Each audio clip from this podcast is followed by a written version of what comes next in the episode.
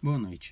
Essa é mais uma devocional podcast Movimento e agora eu, Guilherme, vou ler a parte da noite da devocional referente ao dia 10, que é o texto A Prova de Deus.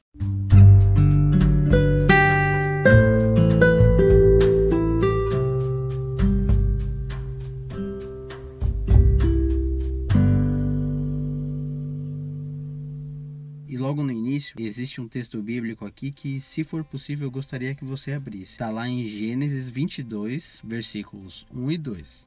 Depois destas coisas, pôs Deus a Abraão à prova e lhe disse: Abraão, este lhe respondeu: Eis-me aqui, acrescentou Deus. Toma teu filho, teu único filho Isaque, a quem amas, e vai-te à terra de Moriá. Oferece-o ali em holocausto, sobre um dos montes que eu te mostrarei. Deus coloca Abraão à prova. Provavelmente, quando Deus chamou Abraão, ele ficou feliz, na expectativa de palavras de confirmação, que tudo ficaria melhor do que já estava. Imagina a cabeça de Abraão quando Deus termina de falar tudo o que ele tinha a dizer.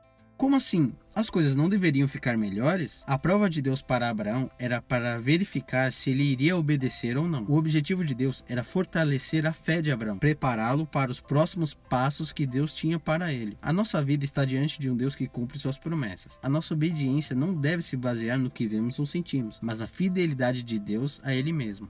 E assim a gente vai para a pergunta 26 do Catecismo de Heidelberg. Em que você crê quando diz: Creio em Deus Pai, Todo-Poderoso, Criador do céu e da terra. É, é uma pergunta simples. Eu não saberia responder se eu não lesse essa resposta aqui. Então vamos lá? Creio que o eterno Pai do nosso Senhor Jesus Cristo, que criou do nada o céu, a terra e tudo que neles há, e ainda o sustenta e governa com seu eterno conselho e providência, é, por causa do seu Filho, Cristo, meu Deus e meu Pai, em quem eu confio totalmente, de modo que não tenho dúvida de que ele vai me prover com tudo o que é necessário para alma e corpo. E mais, ele transformará em bem todo o mal que me enviar neste vale de lágrimas, pois ele tem poder para para fazer isso, por ser Deus Todo-Poderoso e disposição por ser um Pai fiel. E assim a gente encerra a nossa devocional do dia 10. E eu gostaria de encerrar fazendo uma oração para que a gente lembrasse do que a gente aprendeu aqui. Então vamos orar? Muito obrigado, Jesus, porque o Senhor disponibiliza esse material que está sendo tão rico para a gente aprender tanto todos os dias, Pai. E agora a gente viu que Abraão era um servo tão amado teu e que falhava do mesmo jeito que falhamos hoje. Mas mesmo assim, Abraão acreditou na sua promessa e cumpriu o teu propósito. Pai. E que possamos ser como Ele e nos esforçarmos para que a gente consiga, Pai, também cumprir o Teu propósito nas nossas vidas, Pai, de forma alegre e que a gente sempre entenda que o Senhor sempre está no controle de tudo e que não devemos confiar nos nossos sentimentos, Pai. Em nome de Jesus que eu oro e te agradeço. Amém.